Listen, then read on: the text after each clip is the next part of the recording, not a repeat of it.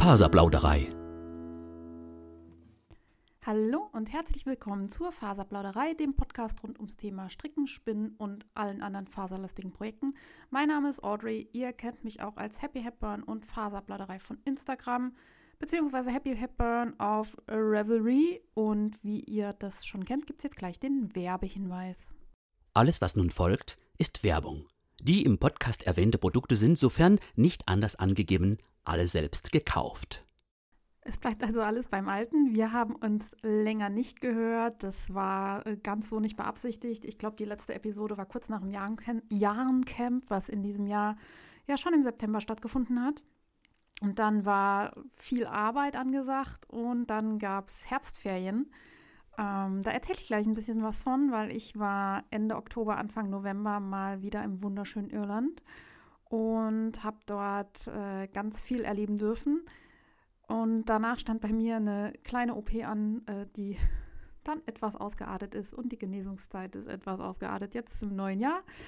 Äh, ich bin aber soweit wieder fit und darum gibt es jetzt auch eine neue Folge.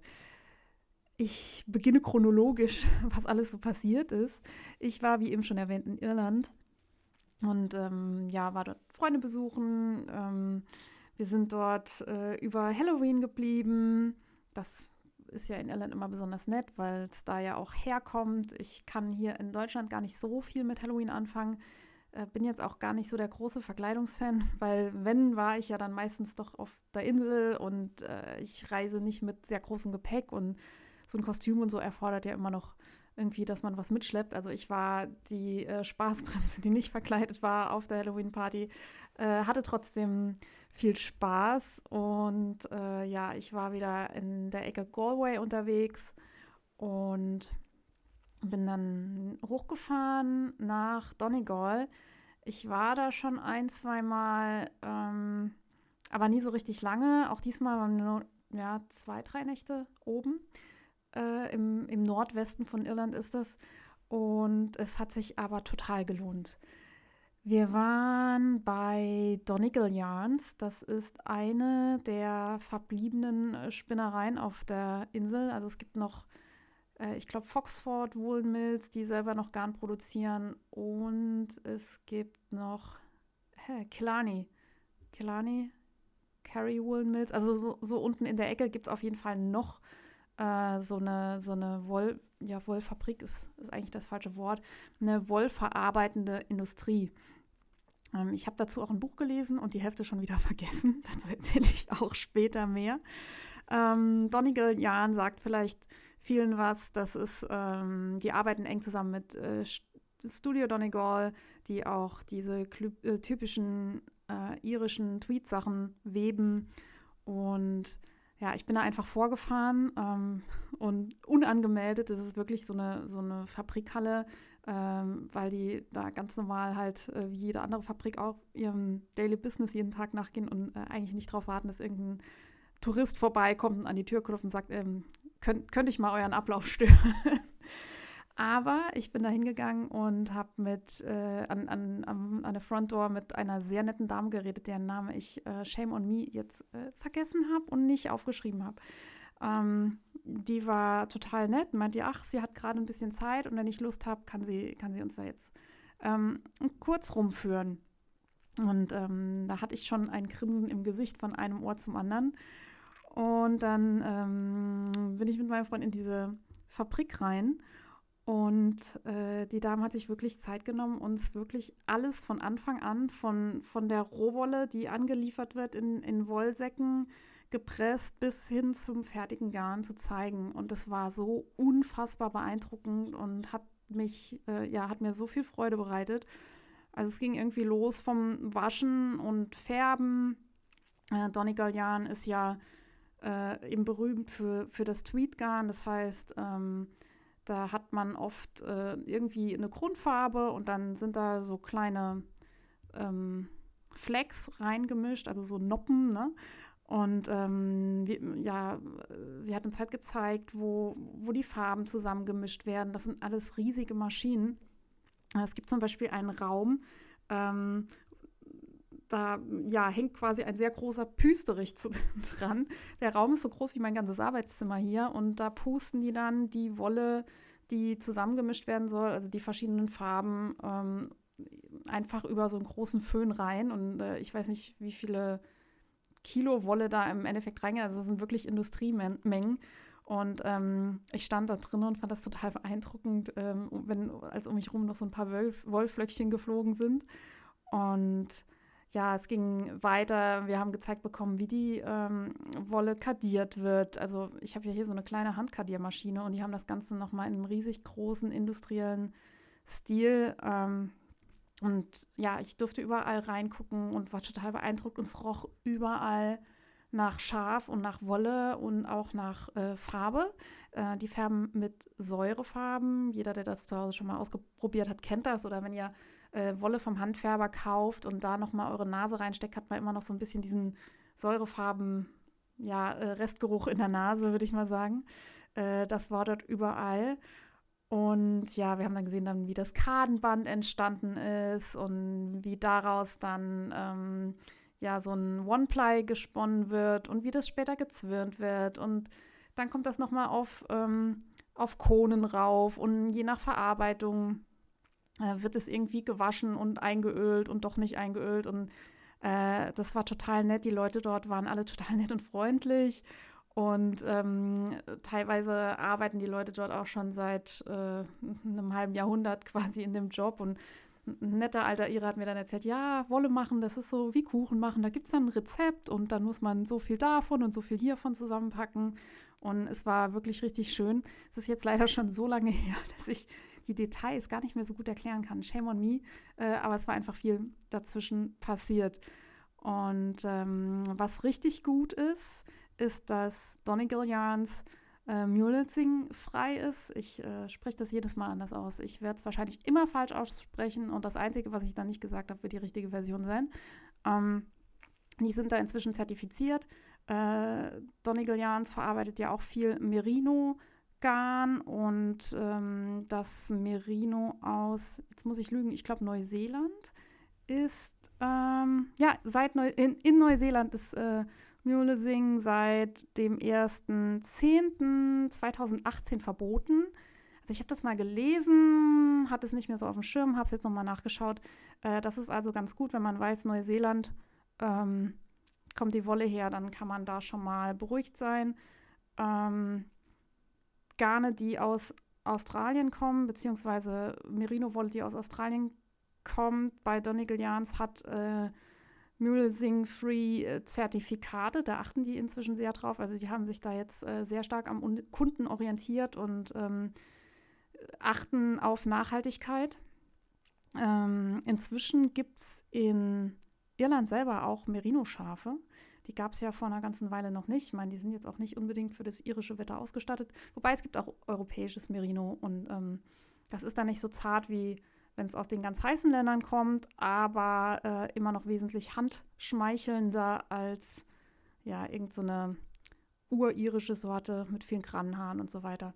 Es gibt inzwischen eine Galway Wool äh, von Donegal Yarns, wo halt wirklich dann auch die Wolle von den heimischen Schafen reinkommt. Ich habe das leider nirgendwo kaufen können. Das hat mich interessiert, aber ich äh, fahre bestimmt wieder hin und dann bringe ich was mit. Ähm, ich habe euch die ganzen Quellen übrigens in den Show Notes verlinkt. Die findet ihr auf www.faserplauderei.de. Und ähm, ja, also ganz große Empfehlung, Donegal Yarns, schaut euch das mal an.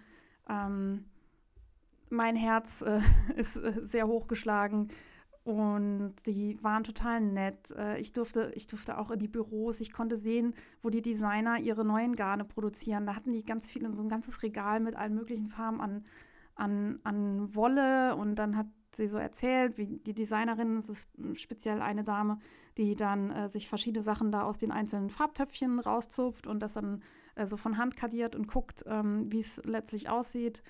Man kann ähm, auch selber Wolle in Auftrag geben bei Donegal Yarn. Also wenn ihr sehr, sehr, sehr, sehr, sehr viel Wolle kaufen wollt oder färben lassen wollt, könnt ihr das dort tun.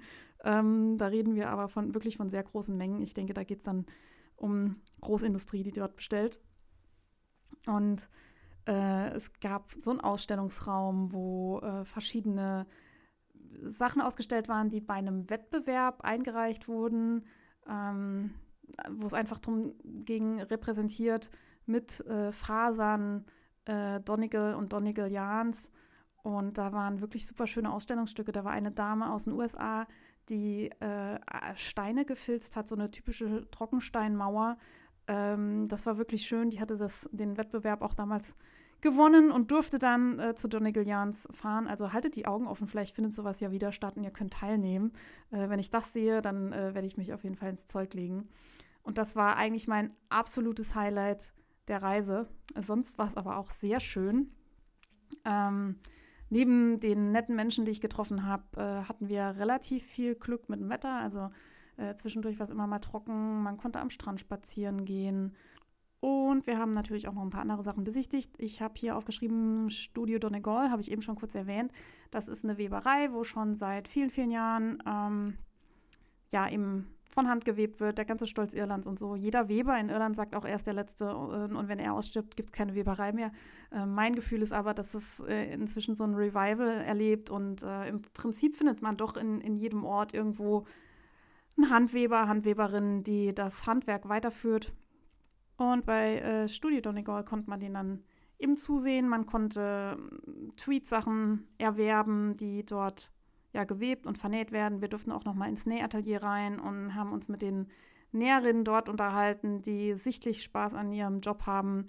Das war ähm, wirklich, wirklich cool, hat mir gut gefallen und äh, kann, ich, kann ich euch empfehlen, wenn ihr in Donegal seid, in Irland seid, äh, dort mal vorbeizuschauen. Früher konnte man nach Nog fliegen mit Ryanair. Das ist so ein ganz kleiner Flughafen, da war man schon relativ in der Nähe. Inzwischen sind die Verbindungen dann ein bisschen schwierig geworden. Und dann äh, war ich in Adar, das ist auch in Donegal, das ist so der Knotenpunkt der früheren ja, Handweberindustrie, kann man sagen. Dort gibt es auch nochmal Wool Mills, also Läden, die äh, sich darauf spezialisiert haben, ähm, Tweet und Stricksachen zu verkaufen. Ähm, da habe ich euch auch noch mal was verlinkt. Und in Zusammenhang mit dem Besuch in Ardar war, äh, waren wir in der Distillery. Das ist eine neue Distillery in Irland. Ähm, das ist ja auch so ein, so ein Ding. Whisky hat ja im Moment gerade so eine Hochphase und ähm, Irland ist ja unter anderem berühmt für seinen Whisky, obwohl die eine Zeit lang fast gar keine Distillen mehr auf der Insel selber hatten. Das ist begründet in diversen Kriegen und ähm, Irlands äh, Versuch äh, von UK unabhängig zu werden und äh, der Reaktion von UK äh, dann eben mit Irland äh, keinen Handel zu treiben, beziehungsweise den nichts abzukaufen. Und England beziehungsweise das United Kingdom hat ja ganz viele Kolonien gehabt. Und wenn man in, St in Streit, im Clinch mit, mit UK liegt, dann verliert man nicht nur die Inseln, sondern auch alle Kolonien. Äh, in den USA gab es die Prohibition. Äh, das alles hat dafür gesorgt, dass äh, fast alle Distillen dicht gemacht wurden in Irland.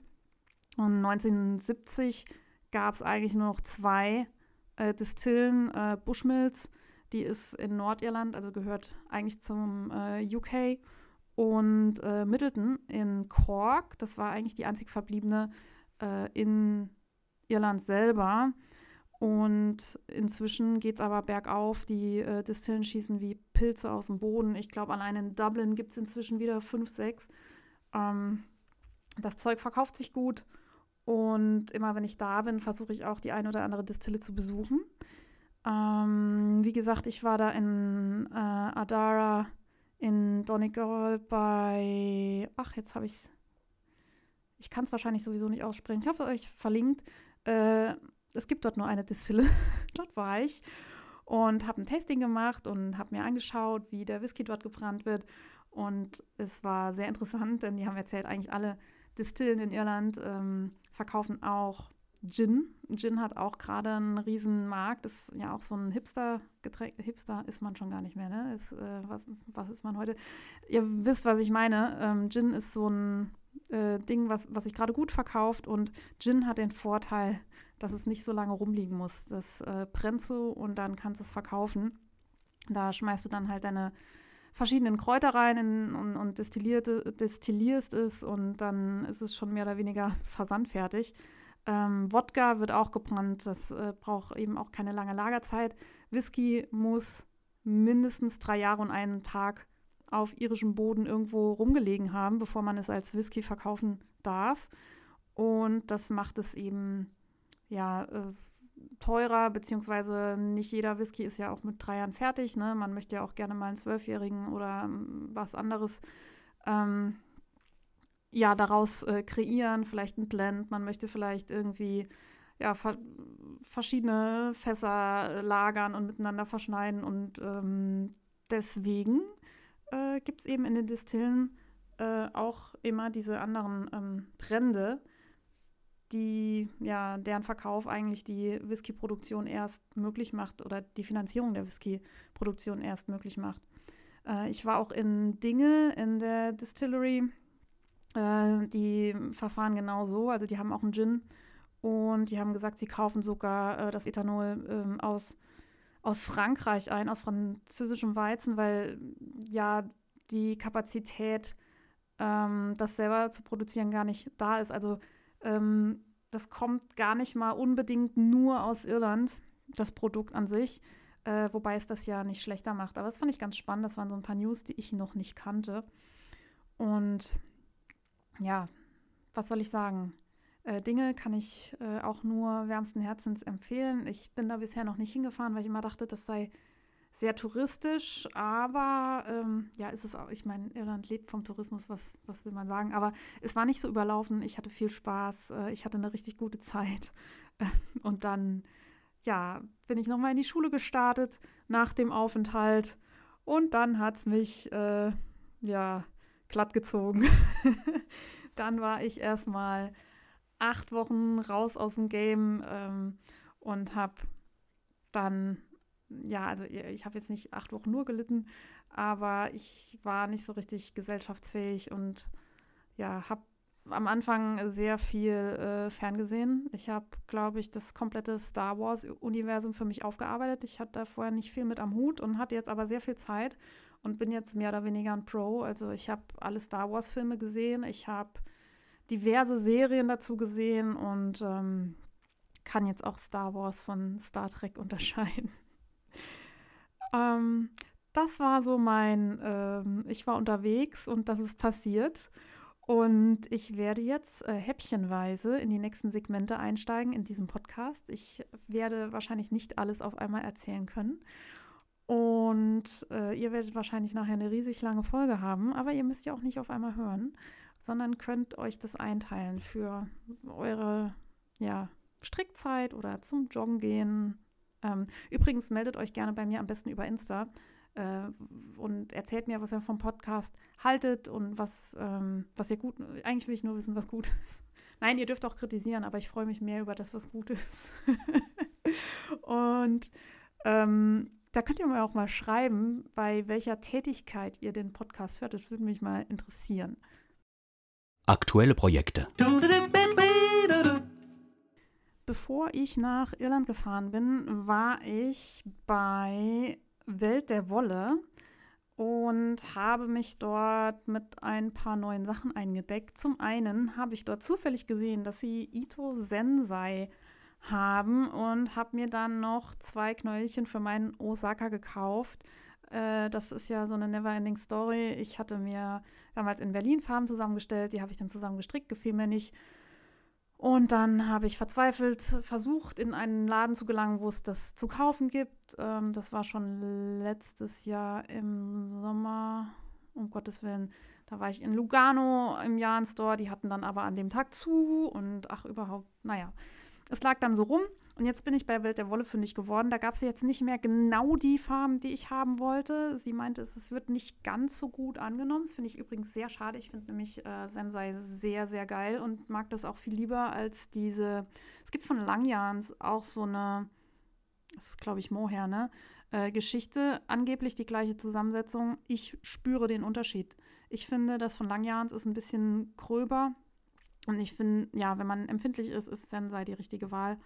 Und ja, jetzt habe ich ähm, verschiedene Grautöne einfach noch gekauft. Sie sind ja nicht so outgoing, die Farben. Äh, aber es passt viel besser zusammen als das, was ich vorher hatte. Und ähm, ja, ist relativ langweilig, den zu stricken. Das ist einfach nur sehr lange rein rechts und dann zurück links. Äh, manche Leute stricken den auch in der Runde. Ähm, aber ich brauche den ja nicht, um zu überleben. Deswegen ist das immer noch mal so ein nettes Projekt, wenn man irgendwo hinfährt und irgendwie gerade nichts hat. Äh, als Unterwegsprojekt nehme ich den äh, Osaka mit und stricke daran weiter. Nächste Woche sind ähm, Zeugniskonferenzen und da brauche ich auch was zum Stricken.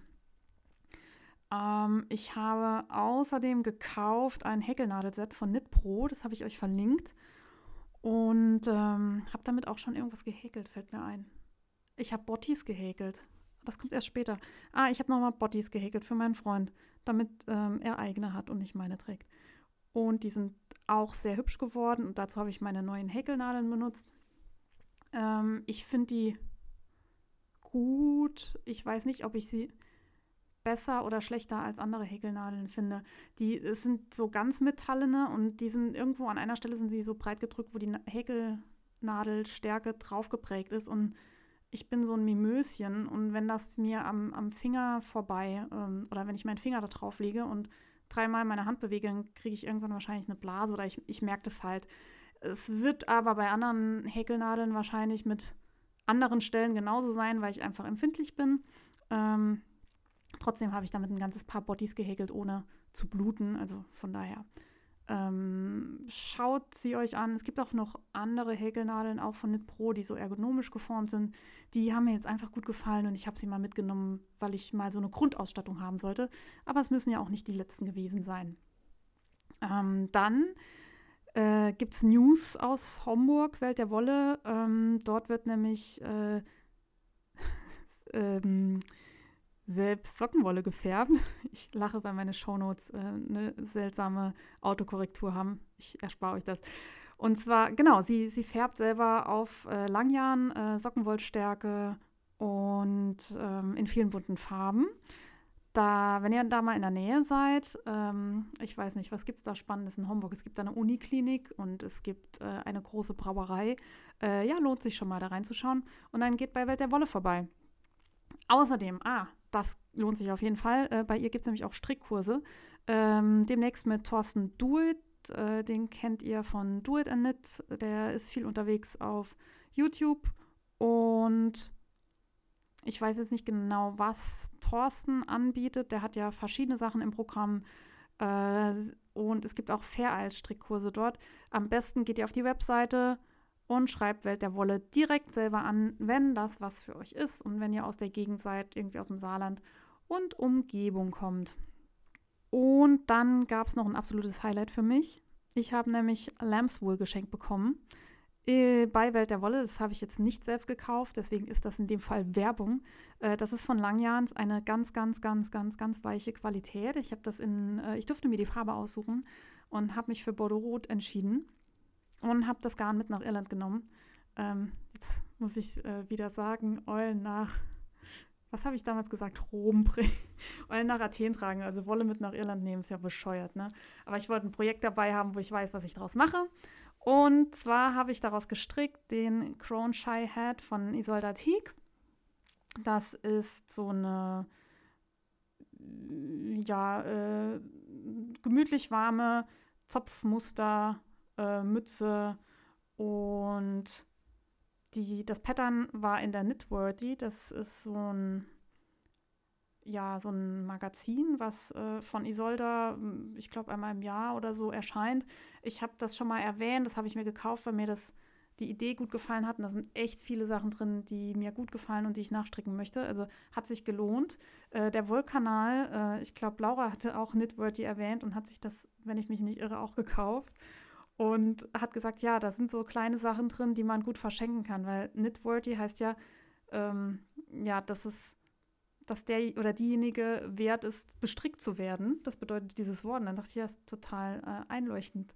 Habe ich nicht gemerkt, als ich das gekauft habe. Ja, es sind klei hauptsächlich kleine Geschenkideen. Und ähm, das kommt ja meinem Stricktempo sehr entgegen, weil ich normalerweise ja sehr, sehr langsam bin und sehr lange für alles brauche. Ähm, das, ja, weil Stricken einfach nicht immer meine Priorität im Leben ist. Und ja, mein äh, Crown Shy Head ist fertig. Äh, Bilder davon werde ich euch hoffentlich verlinken. Das behaupte ich jetzt alles und kann mich nachher nicht mehr dran erinnern. Ähm, wenn ihr es unbedingt sehen wolltet, findet ihr meistens die Sachen auf Instagram. Äh, Faserplauderei und irgendwann pflege ich das auch bei Revelry ein. Das kann aber immer ein bisschen dauern. Äh, absolute Empfehlung, das Garn äh, als auch das Muster. Kauft euch Knitword. Ihr könnt auch die, nur das Pattern von der Mütze einzeln kaufen, dann ist es nicht so teuer. Ähm, waren beide äh, sehr empfehlenswert. Ah, dann habe ich mir aufgeschrieben, ich habe die Mütze ja in, in Irland angeschlagen. Ähm, ich weiß gar nicht mehr, was ich sonst noch mit hatte zum Stricken unterwegs, aber auf jeden Fall habe ich irgendwann angeschlagen. Und das war nur zufällig möglich, weil ich, äh, ja, also es fing an mit einem provisorischen Anschlag und dann braucht man ja Garn, was irgendwie über ist. Und hatte ich jetzt nun gar nicht dabei und ich war in einem Airbnb und da lag auch nichts rum und ich hatte zufällig noch in meinem ja, Strickwühlkästchen, was so in meinem Projektbeutel ist, wir kennen es alle, wie heißt das, Necessaire? Ähm, so, ein, so ein Kästchen, wo Kram drin ist. Maschenmarkierer, ähm, keine Ahnung, ähm, Maßband, kleine Schere und all so ein Schnickschnack. Und da war so ein Strickhütchen drin ähm, ihr, ja, im Prinzip äh, habe ich das mal angeschlagen. Das war so ein Schoner für ein Holztischchen, was ich auf einen anderen Holztisch gestellt habe. Also einfach so ein, ja, ihr stellt euch einen Fingerhut vor aus äh, zwei rechts, zwei links, zwei rechts, zwei links, sowas in die Richtung. Und das äh, dödelte die ganze Zeit noch in meiner, ähm, in diesem Necessaire rum. Und das konnte ich aufziehen und dann hatte ich genug Garn, für einen provisorischen Anschlag. Und das, das war ganz gut. Und daraus habe ich dann, oh, ich weiß gar nicht, wie ich es nachher gemacht habe. Es war, es war ein bisschen Qual, bis ich da war, wo ich hin wollte, weil ich auch keine Häkelnadel hatte. Und darum habe ich mir beim letzten Besuch im Tausendschön Strickladen in Saarbrücken, äh, habe ich euch auch verlinkt, äh, die Mini-Häkelnadeln von Knit Pro gekauft. Das sind so drei kleine Häkelnadeln am Schlüsselring.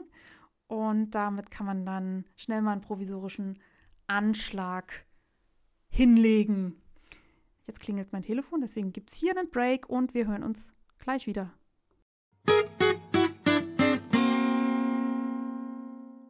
So, das Handy hat geklingelt und schon ist es einfach drei Tage später, wie das immer so geht. Ähm, ich habe auch, äh, während ich das hier jetzt aufnehme, schon wieder meine Crown Shy auf. Also ich kann äh, sagen, dass die Mütze auf jeden Fall zu meinen absoluten Lieblingsteilen in diesem Winter gehört. Jetzt schneit es hier draußen auch ein bisschen. Und ähm, ja, ich bin sehr happy mit meiner Mütze. Ich habe übrigens in Irland dann gleich nochmal sowas gekauft. Also Bordeaux-Rot habe ich gar nicht so viel, obwohl mir die Farbe eigentlich ganz gut gefällt. Und ich glaube, äh, die passt auch zu meinem, was ist das, Hauttyp oder wie auch immer. Weil ich ja, äh, man kann so Farbberatung machen und dann sagen die in einem ähm, Bordeaux-Rot, das bist du. Äh, und ich habe für mich manchmal das Gefühl, dass ich im Sommer mit gebräunter Haut ein anderer Hauttyp bin als im Winter. Ähm, deswegen ähm, trage ich einfach, was mir gerade so gefällt, egal ob es mir steht oder nicht. Und äh, ich habe mir mitgebracht aus Irland ein Knäuel Darny von Donegal Yarns, auch in Bordeaux-Rot. Ähm, da werde ich dann später dazu berichten, was daraus wird. Das ist auch völlig bescheuert. Man strickt ein Bordeaux-rotes Mützenprojekt und kauft sich dann nochmal ein Knäuel, was im Prinzip für das gleiche Projekt nochmal taugen würde.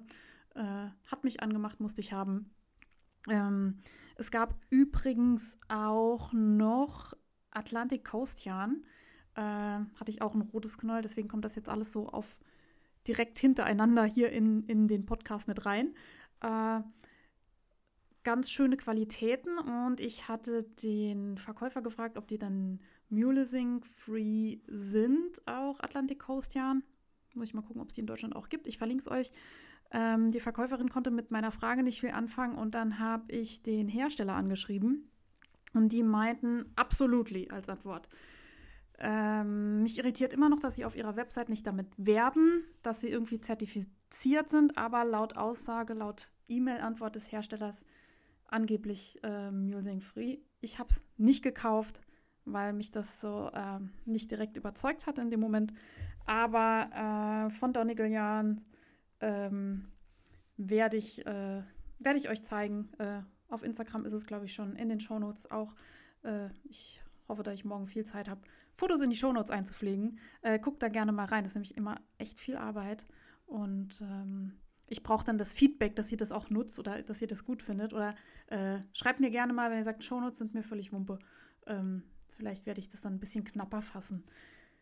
Ähm, das war meine Crone Shy Hat.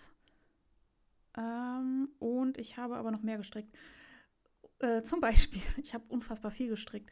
Äh, den äh, Clone Trooper Hat aus dem Star Wars Strickbuch. Die Mütze hat sich mein Freund gewünscht. Das ist ähm, eine Mütze mit Einstrickmuster, ähm, schwarz-weiß. Da sind so kleine Klonkrieger-Helmchen drauf.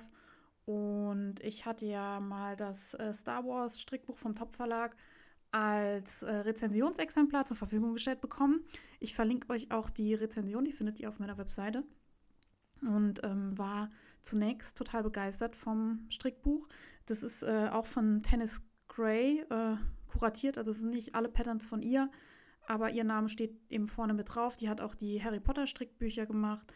Und ähm, ja, das Buch ist total schön aufgemacht, also mit diesen äh, Star Wars-Szenen und dann daran angelehnt eben die verschiedenen Strickstücke. Und ähm, die Mütze hat mir auch gut gefallen. Ich habe die dann angeschlagen. Ja, und dann ging es los. äh, im, es gibt Fehler im Pattern. Äh, und zwar äh, nicht nur einen. Und die habe ich dann auch alle gefunden.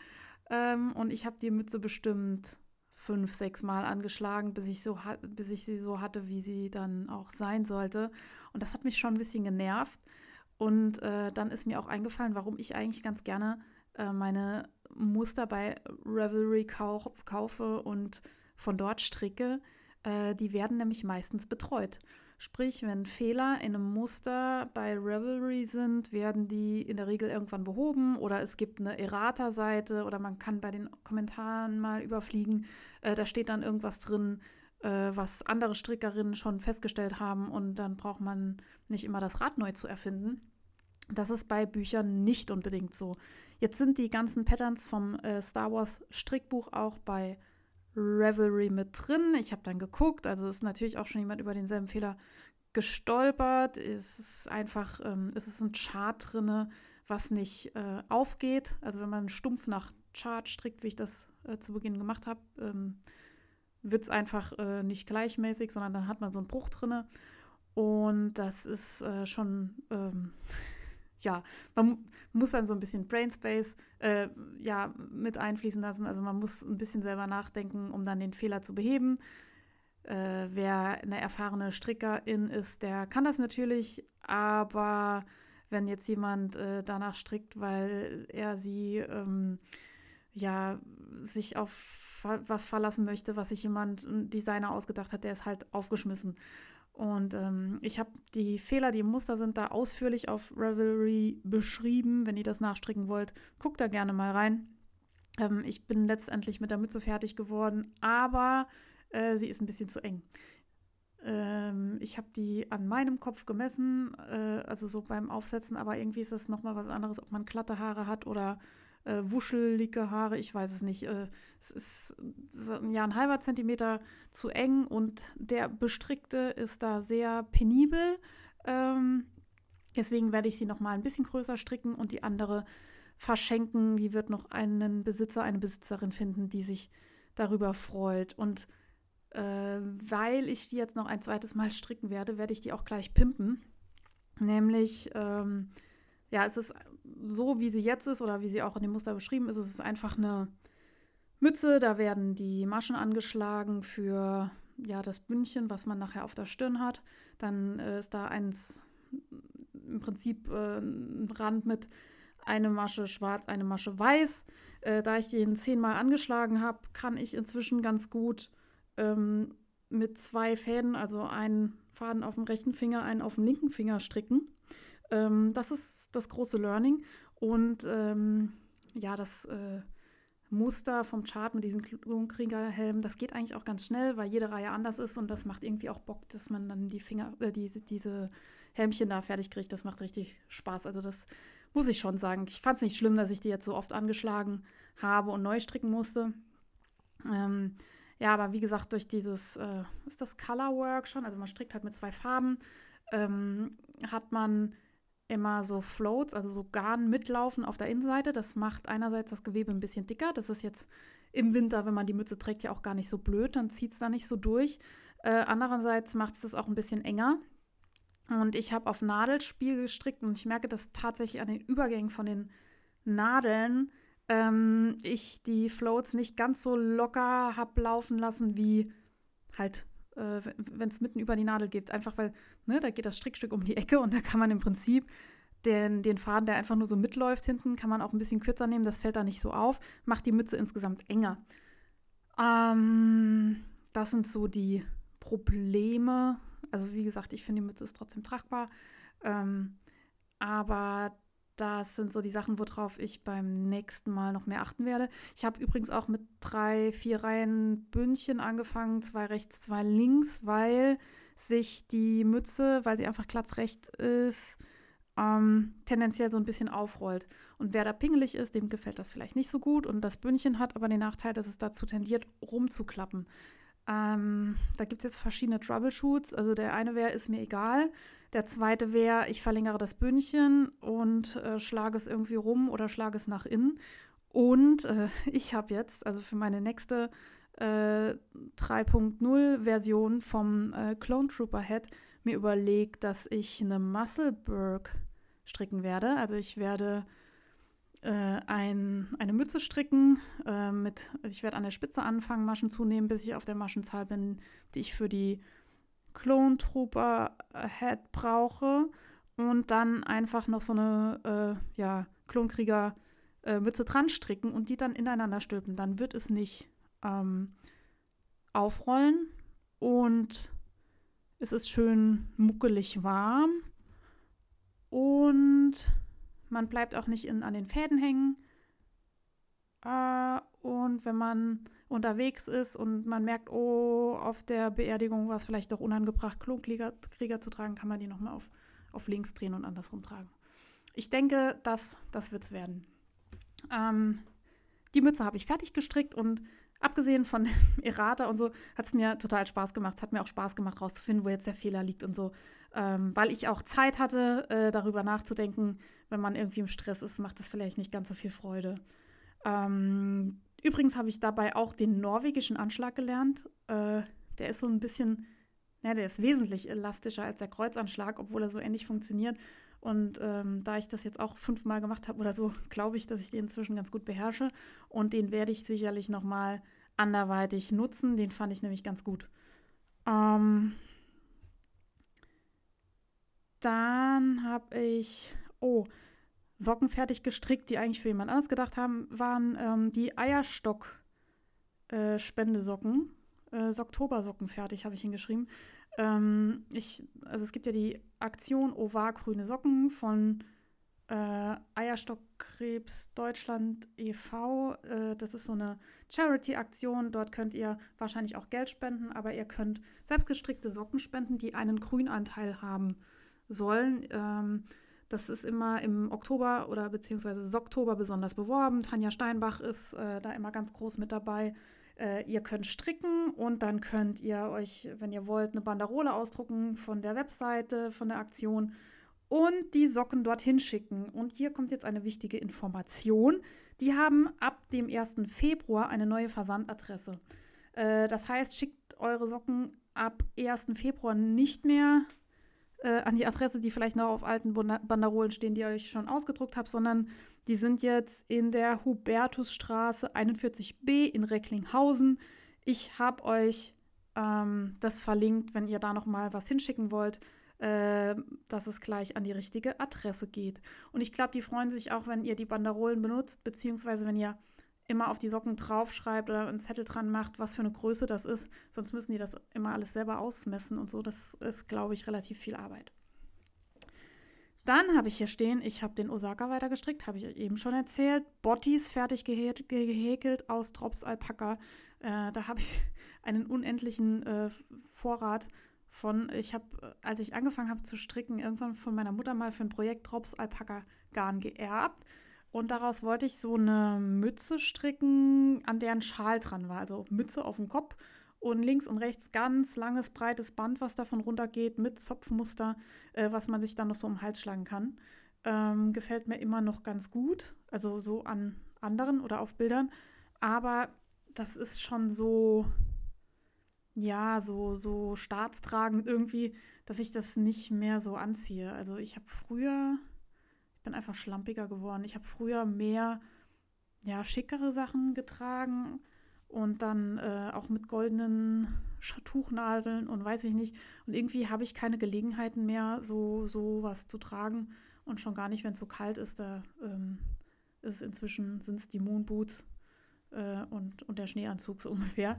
Ähm, nee, das, ja, habe ich irgendwie einen Spaß dran verloren. Äh, und dann lag äh, diese, diese Garnmenge hier und ich habe aus denen schon alles mögliche Stirnbänder und äh, weiß ich nicht. Die Drops-Alpaka ist sehr warm und die haben sich super geeignet für Hausschuhe. Ich habe jetzt aber schon so viel damit gestrickt, ich kann sie auch bald nicht mehr sehen. Es wird Zeit, dass sie ganz aufgebraucht ist. So ein, zwei kleine Projekte kriege ich noch raus. Oh, und dann habe ich, Achtung hier, bitte Trommelwirbel äh, einfügen, ähm, mein Webprojekt beendet. Das unsägliche Webprojekt, mit dem ich zweimal umgezogen bin. Ähm, ich habe ja von meiner Mutter mir so einen Tischwebrahmen ausgeliehen und dann aus Baumwollgarn ähm, eine sehr lange Kette aufgezogen, mithilfe meiner Mutter. Ich kriege das alleine, nämlich würde ich das nie wieder hinkriegen. Und ähm, dann habe ich das runtergewebt, immer mal hier, mal da und es hat mich nie so gecatcht. Und äh, ich habe mich auch gefragt, warum. Ähm, also beim Weben muss man immer hingucken und aufpassen und bei diesem Tischwebrahmen, äh, wo man halt diese Fächer irgendwie auch so von Hand äh, immer irgendwie umständlich bilden muss und dann muss man mit diesem Holzstöckchen, wo der Faden drauf gewickelt ist, da durch und dann muss man gucken, dass man auch genau das Fach trifft und nicht irgendwo hängen bleibt und so. Das ist sehr wenig meditativ. Und deswegen fand ich es nicht so geil, das zu weben. Ähm, wobei ich totaler Fan von Webstoffen bin. Also meine Mutter hat einen großen Webstuhl. Ähm, frag mich nicht, wie das Ding heißt. So einen, wo man, wo man die Fächer mit den Füßen immer aufmacht. Und ähm, mir gefallen handgewebte Sachen total gut. Und ich glaube, wenn es so ein bisschen ja, schneller gehen würde oder wie gesagt, wenn man das mit den Füßen steuern kann oder wenn ich das so in Irland sehe, wie dann die schießen dann das Schiffchen äh, ja mit so einer mit so einer Schnur, also die ziehen an so einer Schnur und dann fliegt das Schiffchen durch das Fach und dann ja, treten die mit dem Fuß aufs nächste Pedal, dann geht das nächste Fach auf und dann ziehen die wieder an der Schnur und das Schiffchen fliegt zurück und so. Das könnte ich mir vorstellen, äh, dass mir das Spaß macht. Aber ich möchte keinen riesigen Webstuhl in meiner Wohnung haben. Deswegen muss ich entweder, ähm, wenn ich unbedingt was haben will, bei meiner Mutter weben, beziehungsweise es dort in Auftrag geben. Aber ich habe dieses elende Projekt, was ich jetzt mehrere Jahre, also es ist schon in Corona entstanden, ähm, auf dem Tischwebstuhl hatte. Ich habe es runtergewebt und irgendwann ging es dann tatsächlich auch, also wenn man so eine Routine hat, äh, ging es dann auch irgendwann mal flott. Und das habe ich geerntet und gewaschen und jetzt liegt es hier äh, rum und ich muss mir überlegen, was ich damit mache. Ich wollte ursprünglich mal Tischsets draus nähen. Äh, für einen Tisch, den ich nicht mehr habe, in der Wohnung, in der ich nicht mehr wohne. Ähm, mal gucken, was mich da noch so anlacht. Ähm, ja, aber das war so, äh, das ist echt ein Krampf, ne? Dann, dann webst du was und dann lässt es Monate stehen und dann fängst du wieder an. Und jedes Mal muss ich im Buch nachschauen, wie das geht mit den Farbwechseln beim Weben. Also man kann ja nicht einfach Faden abschneiden am Rand, äh, sondern ja, also so diese Grundhacks, die musste ich mir immer noch mal neu angucken. Aber ist jetzt erledigt, Haken dran. Dann äh, stricke ich äh, mal mehr, mal weniger am Ink. Äh, den habe ich euch auch verlinkt. Das ist ein ähm, Cardigan, eine Jacke aus äh, Bohai-Garn, äh, das mir Frieda vom Wollkanal netterweise von Elke zugeschickt hat und ich liebe die Farben und das Muster ist relativ anspruchsvoll. Da ist so ein Zopf, wo ich immer noch mal gucken muss. Ähm, aber gefällt mir total gut. Äh, das ist halt äh, schlecht zu mitnehmen, weil man ja, ich wechsle im Moment zwei Knäuel ab. Es ist handgefärbt. Äh, die sind so ein bisschen unterschiedlich, dass das nicht so Balken werden, ähm, sondern dass das so schön gefällig ineinander läuft. Hängt da sehr viel Knäuel an diesem Teil. Ähm, und das wird total schön, aber es wird noch eine Weile dauern, weil ich im Moment so dringend Projekte habe, die irgendwie noch vorher fertig gestrickt werden müssen und deswegen liegt es erstmal auf Halde. Aber ich freue mich auch schon wieder drauf, da weiter zu stricken. Äh, deswegen hier habe ich meine Zwischenprojekte. Ähm, mein Freund hat sich Socken gewünscht. Äh, wir waren gemeinsam bei 1000 Schönwolle in Saarbrücken, äh, mein Local Yarn Store. Und ähm, der Anlass war ein Geburtstagsgeschenk für eine Freundin, äh, die sich äh, Socken gewünscht hat. Und ähm, das wird ein gemeinsames Projekt von, von mir und meinem Freund. Deswegen hat er äh, schon mal die Farbe ausgesucht, weil eigentlich ist es seine Freundin und ähm, hat dann auch die Wolle gewickelt. Das ist so eine handgefärbte Wolle von Tausendschön in der Farbe, ich glaube, es ist Blaustern. Das ist äh, hellblau, blau und lila pink, sowas. Und die spiralisieren sich. Ähm, macht total Spaß, das zu stricken. Und ähm, genau, beim Stöbern durch den Laden hat er dann einen Knoll entdeckt von Len du Nord. Ähm, das sind die äh, Knoll Infinity Socks.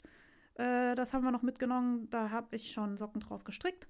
Äh, auch da ist er sehr anspruchsvoll. Ich habe äh, meine Stinos draus gemacht äh, mit Bündchen, oben 6 cm oder so, zwei rechts, zwei links und dann gerade runter. Ähm, der hat sehr schmale Füße, aber trotzdem gro große Füße, also größere als ich. Ähm, deswegen, äh, also brauche ich nicht die Maschenzahl, die in den normalen Sockenrezepten so drin steht. Also es ist eine Schuhgröße 43, da brauche ich normalerweise 64 Maschen. Äh, es wird viel zu weit. Ich habe jetzt mit 60 Maschen gestrickt und er sagt, es könnte noch enger sein am Bein. Äh, deswegen werde ich das nächste Mal dann wahrscheinlich Bündchen bis zum Knöchel stricken. Habe ich auch noch nie gemacht. Ähm, Mal sehen, wie das so wird. Ob er dann überhaupt so der Sockenträger ist. Mal gucken. Ähm, ein Foto davon habe ich schon auf Ravelry eingestellt. Die Infinity Socks sind äh, selbst ringelnd. Also oben sind Ringel und unten ist dann so ein Farbverlauf, aber äh, bis zum Farbverlauf bin ich gar nicht gekommen. Also sind im Prinzip nur Ringelsocken geworden. Ich habe zwei gleich gestrickt. Ähm, Im Prinzip kriegt man aus so einem Knoll halt auch zwei gleiche Socken raus. Äh, man sieht auch genau ähm, im Verlauf des Garns, dass dann irgendwann so eine Stelle ungefärbt, wo man nochmal anfangen muss, dass man die zweite Socke äh, am, an der gleichen Stelle beginnen kann. Das waren die Infinity Socks und genau, ich habe dort diese Häkelnadeln noch mitgenommen und ich habe mir nochmal so Nadelgaragen äh, gekauft von Knit Pro. Das sind so Metallröhren ähm, mit hinten so einem Gumminopsi, wo man Stricknadeln, also Rundstricknadeln mit Projekt einfach reinstecken kann, dass man nicht versehentlich die Nadel rauszieht, ähm, wenn man die irgendwie in der Tasche transportiert. Ich finde die sehr praktisch, habe die auch schon verschenkt und ähm, mir jetzt nochmal gekauft, weil ich diverse Projekte in diversen Taschen an diversen Orten deponiert habe und man ja auch äh, nie genug davon haben kann. Und dann habe ich außerdem Handschuhe repariert. Ich habe mir ja mal die geilen Fingerhandschuhe aus äh, Rock the Wool Garn ähm, gestrickt die, äh, und die gefüttert auch mit ähm, Baumwollvlies und so. Und dann muss ich wohl irgendwo hängen geblieben sein. Dann habe mir da ein Loch reingezogen, irgendwie an einem von den Fingerchen. Das habe ich so ein bisschen dilettantisch gestopft.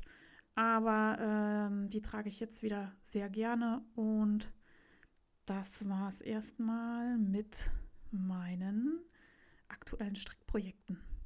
Nay News genäht wurde auch recht viel. Ähm, hört sich natürlich total viel an, wenn man bedenkt, wie viel Zeit vergangen ist, ist es vielleicht auch gar nicht mehr so viel. Zum einen äh, bin ich in die Großproduktion eingestiegen von Bauchtaschen. Ich äh, habe schon mal die Theodora von Funkelfaden genäht. Ähm, die liebe ich, die trage ich so als Crossbody-Bag und habe die oft so in der Stadt dabei. Gerade im Sommer, da passt halt so ein Portemonnaie, Handy, Schlüssel und so ganz gut rein, Päckchen-Tempos. Äh, so das kleine Set, was man so am Start hat, wenn man irgendwie draußen unterwegs ist. Und ähm, ich habe die damals so aus Resten genäht und eigentlich gefällt die mir immer noch total gut. Aber ich habe zum Beispiel damals billigen Reißverschluss eingenäht und da ist mir schon beim Hauptfach der, ähm, ja, der Reißverschluss-Schieber abgegangen. Und ähm, wenn das Teil ab ist, dann geht der Reißverschluss ums Verrecken nicht mehr auf.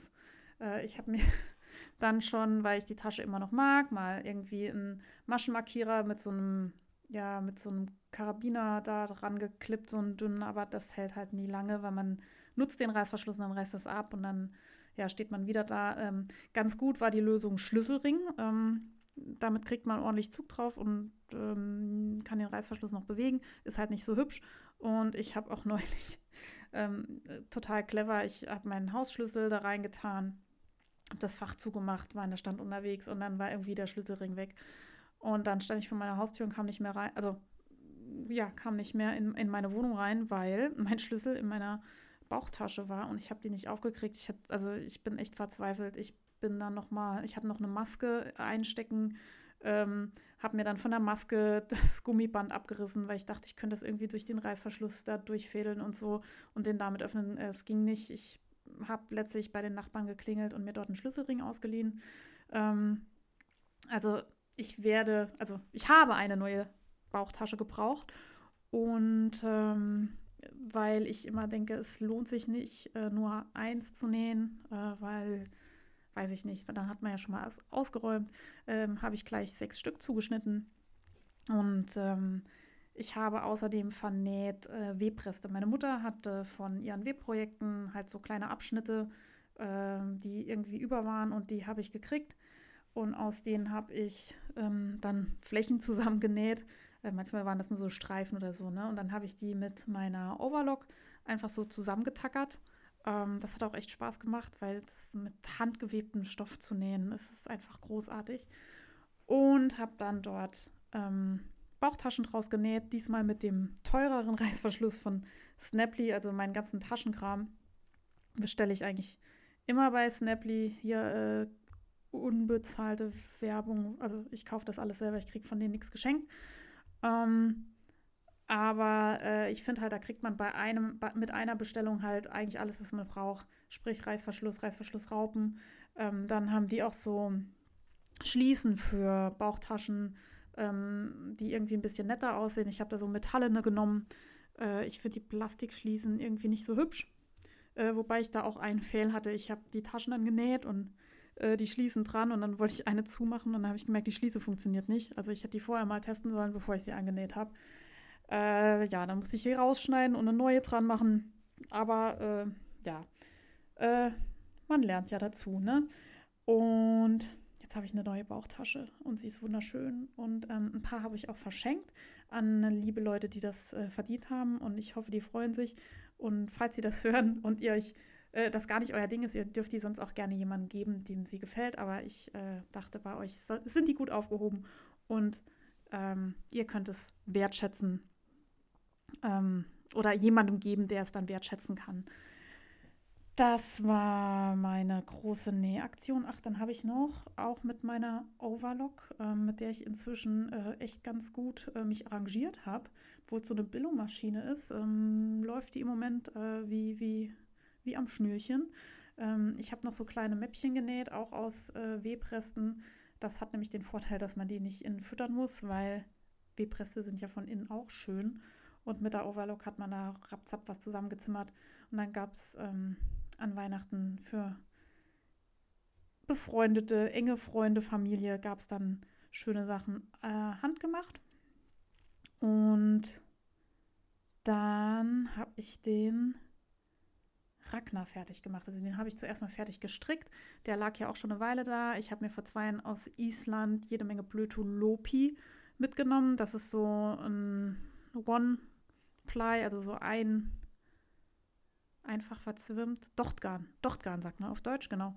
Ähm, äh, typisch, typisch isländisch ähm, wird dort für alles Mögliche verstrickt. Die Isländer halten das äh, zweifach oder dreifach zusammen. Ich habe immer zwei Stränge Blötulopi genommen, habe daraus so einen mehr oder weniger isländischen Pullover gestrickt. Also das Pattern ist Ragnar. Ähm, hat auch den einen oder anderen Fehler, gibt es auf Revelry. Ich habe das so ein bisschen für mich abgeändert, wie es halt für mich passt. Und ähm, habe da viel gelernt. Ich habe nämlich zum einen ähm, gar nicht genug von einer Farbe gehabt, wie ich da gebraucht hätte und habe dann ein bisschen Farben improvisiert.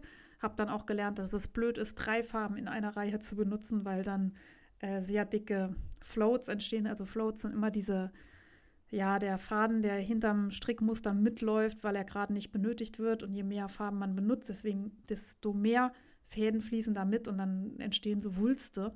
Aber den, der Wulst, den ich da gemacht habe, der äh, fällt zufälligerweise gar nicht auf und sieht sogar ganz gut aus, so wenn man die Jacke trägt. Und ähm, Blötulopi ist äh, sehr hakelig, also Islandwolle, äh, die, glaube ich, schnell verfilzt. Äh, die Damen in Island haben mir auch gesagt, dass die Pullis immer wärmer werden, je länger man sie hat, weil durch das Tragen verfilzen die halt immer mehr und dann kommt immer weniger Luft durch. Das finde ich ganz cool und ähm, deswegen eignen die sich auch besonders gut zum Steaken, sprich zum Aufschneiden.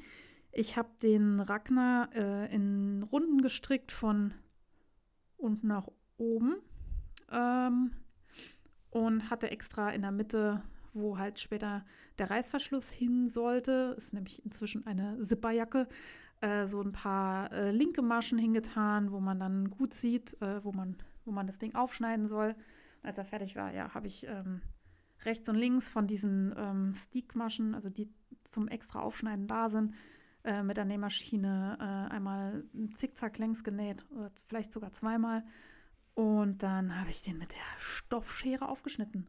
Und das hat mir total viel Spaß gemacht. Ich weiß, äh, manche Leute kriegen da irgendwie, den rollen sich die Zehennägel auf, wenn sie nur daran denken, mit einer Schere in die Nähe ihrer Stricksachen zu kommen. Aber da hatte ich nicht das Gefühl, dass ich da jetzt wirklich was kaputt machen kann.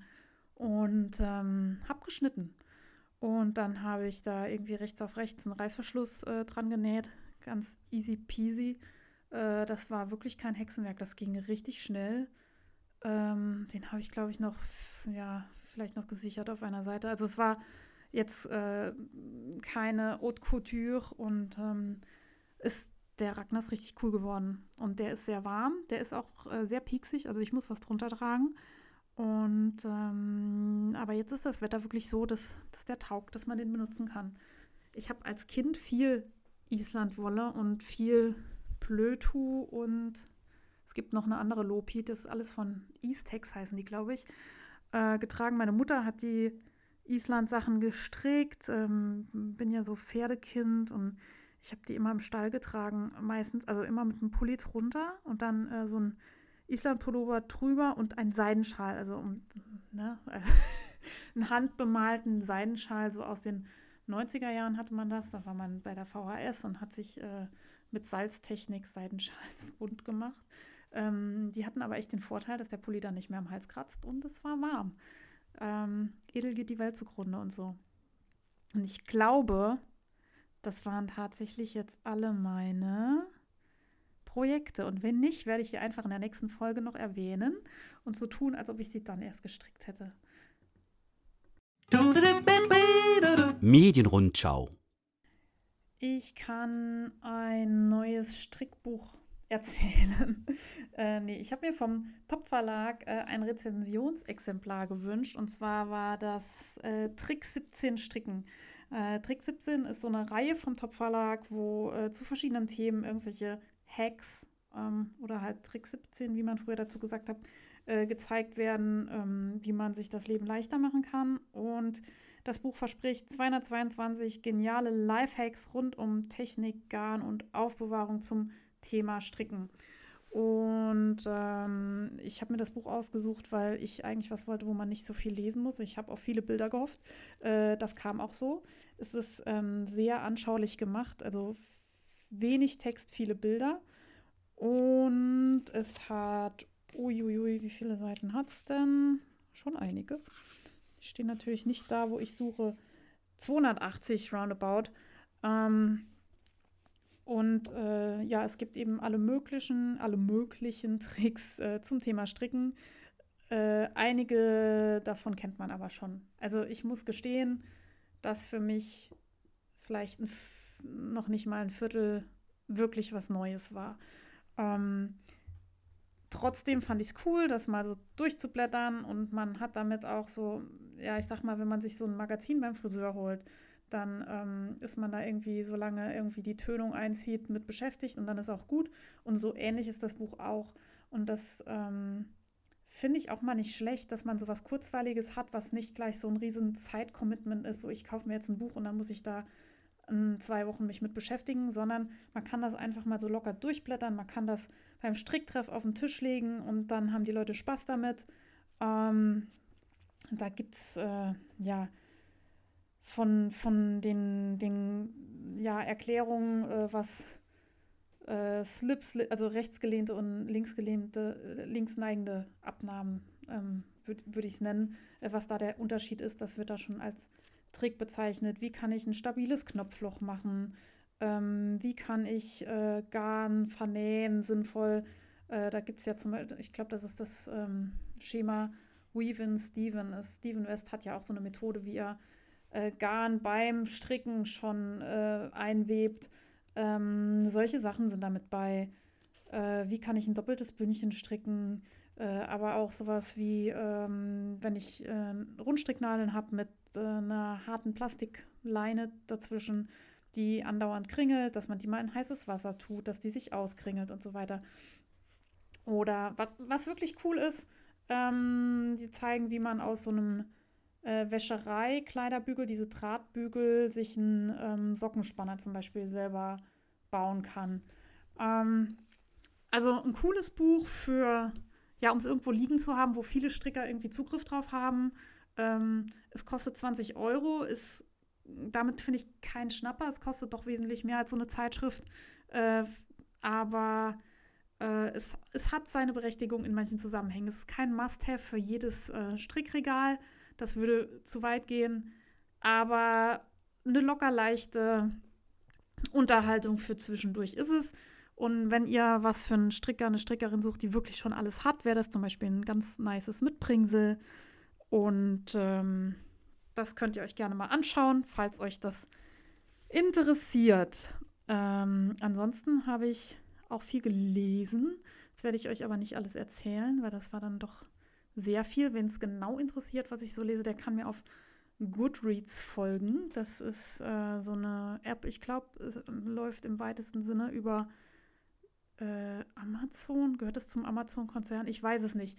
Ähm, ich glaube, man muss das kritisch sehen. Es gibt irgendwie so viele Lese-Apps und ich habe mir die mal angeguckt. Ähm, Goodreads funktioniert für mich momentan immer noch am besten, weil da so viele Bücher voreingestellt sind und ich keine Zeit und Lust habe, irgendwie alle Bücher selber zu fotografieren und so weiter. Und ich tracke ganz gerne, was ich lese, ähm, weil ich dann mehr lese.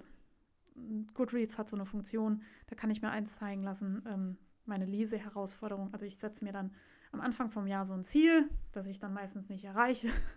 Aber trotzdem habe ich dann irgendwie so ein Balkendiagramm, wo ich sehe, so und so viel Prozent von meinem Ziel habe ich schon gelesen. Und ähm, das erinnert mich dran, manchmal dran, dass ich vielleicht lieber ein Buch in die Hand nehme, statt wieder auf Instagram zu scrollen.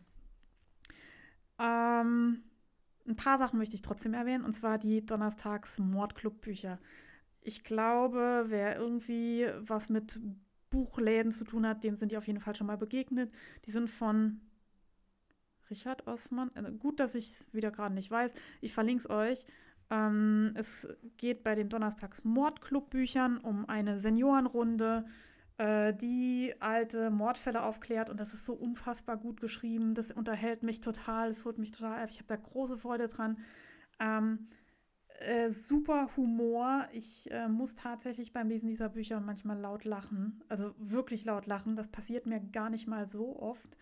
Ähm, auch bei guten Büchern. Ich mag zum Beispiel total gerne das Känguru von Marc-Uwe Kling, aber ich musste da nicht laut lachen. Bei den Donnerstags-Mordclub-Büchern schon.